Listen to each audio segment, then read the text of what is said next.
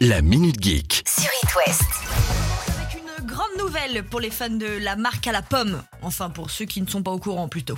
La conférence d'Apple du mardi 8 mars 2022 annonçait l'arrivée de plusieurs bijoux de la technologie, si on peut dire ça comme ça. Le Mac Studio, un espèce de petit cube blanc faisant office de tour d'ordinateur à la puissance inégalable. Le nouvel iPad Air en bleu ou en mauve. Et pour finir, le dernier iPhone, l'iPhone SE3. Ah oui, enfin En rouge, blanc ou bleu minuit, il comporte plus de stockage, plus d'autonomie, bref, le luxe à partir de 529 euros. Ah ouais, quand même. Alors il était en prévente jusqu'ici, depuis le vendredi 11 mars, et demain, il sera officiellement en vente partout.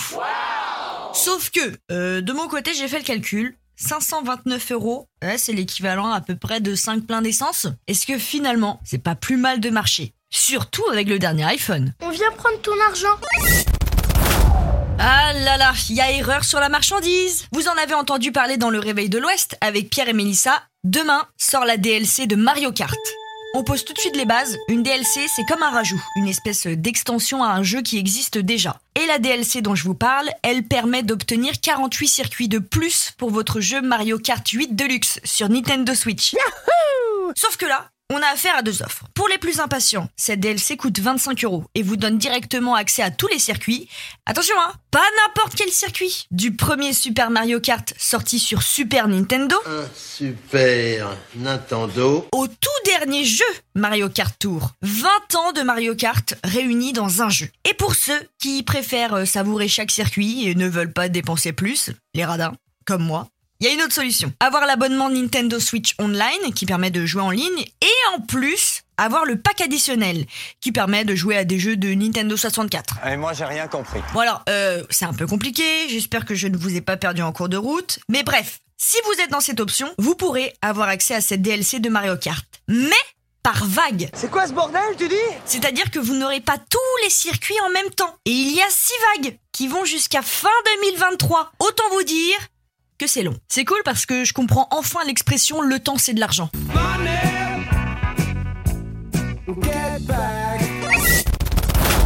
Troisième info du jour et qui concerne l'écologie. Ah Eh ben c'est pas trop tôt. Alors sachez que les jeux vidéo s'y mettent aussi. La société Microsoft, qui euh, crée les consoles Xbox, se donne jusqu'à 2030 pour ne créer que des produits 100% recyclables. Ah oui, pas mal. Que ça soit les accessoires, les emballages ou les consoles elles-mêmes, Microsoft veut complètement se réinventer. Alors ce n'est pas des paroles en l'air, puisque les dernières Xbox séries sont déjà recyclables à 97% dans certains pays, et une quinzaine de manettes ont été fabriquées avec de la résine recyclée. Bravo Lucien Pour les gamers pro, don't panique. La transition n'impactera en rien la qualité et la performance des consoles. Champion Alors du coup, bah on attend de voir ce que ça donne hein, d'ici 8 ans. Difficile de se faire une idée hein, quand on a une console qui fait le bruit d'un Airbus.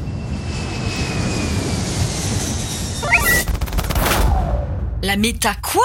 La métaverse? Bon, c'est vrai qu'on en entend beaucoup parler en ce moment, mais qu'est-ce Qu'est-ce que c'est que cette métaverse? Enfin, je ne sais pas du tout, là. alors la métaverse, c'est un genre de nouveau internet où on peut tout se retrouver grâce à un casque de réalité virtuelle, une espèce de dimension parallèle. En gros. Et pour certains, la métaverse, c'est le futur, à tel point que le fondateur du Digital College, Ridwan Abagri, a décidé de lancer le Métaverse Collège. Ça suffit maintenant Ce sera la première école française dédiée au métaverse et cette nouvelle école fait sa rentrée en octobre 2022 dans les locaux de l'Arche à la Défense à Paris. Alors même si la plupart des métiers de demain sont encore inconnus, cette école formera autour de trois domaines. La fintech, à travers la crypto-monnaie, la blockchain et le métapatrimoine, l'art avec les NFT ou design d'œuvres digitalisées, et pour finir, le développement et la data avec la conception d'univers virtuels.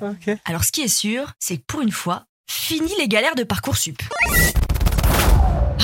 Le monde d'Internet n'a pas fini de nous surprendre. Pour ceux qui ne connaissent pas Ecosia, c'est un moteur de recherche, comme Google, qui utilise ses revenus publicitaires pour planter des arbres dans le monde, afin de lutter contre le changement climatique. À ce jour, c'est plus de 145 millions d'arbres qui ont été plantés. Alors là, euh, chapeau. hein. Eh oui, c'est pas rien. Mais Ecosia ne s'arrête pas là. Suite à l'invasion de l'Ukraine par la Russie, le moteur de recherche a décidé d'investir une partie de ses revenus publicitaires dans le domaine des énergies renouvelables. Donc, vous pouvez vous aussi prendre le, le réflexe de faire vos recherches sur Ecosia.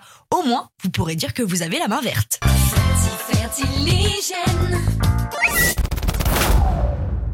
La Minute Geek À retrouver en podcast sur itwest.com et sur toutes les plateformes.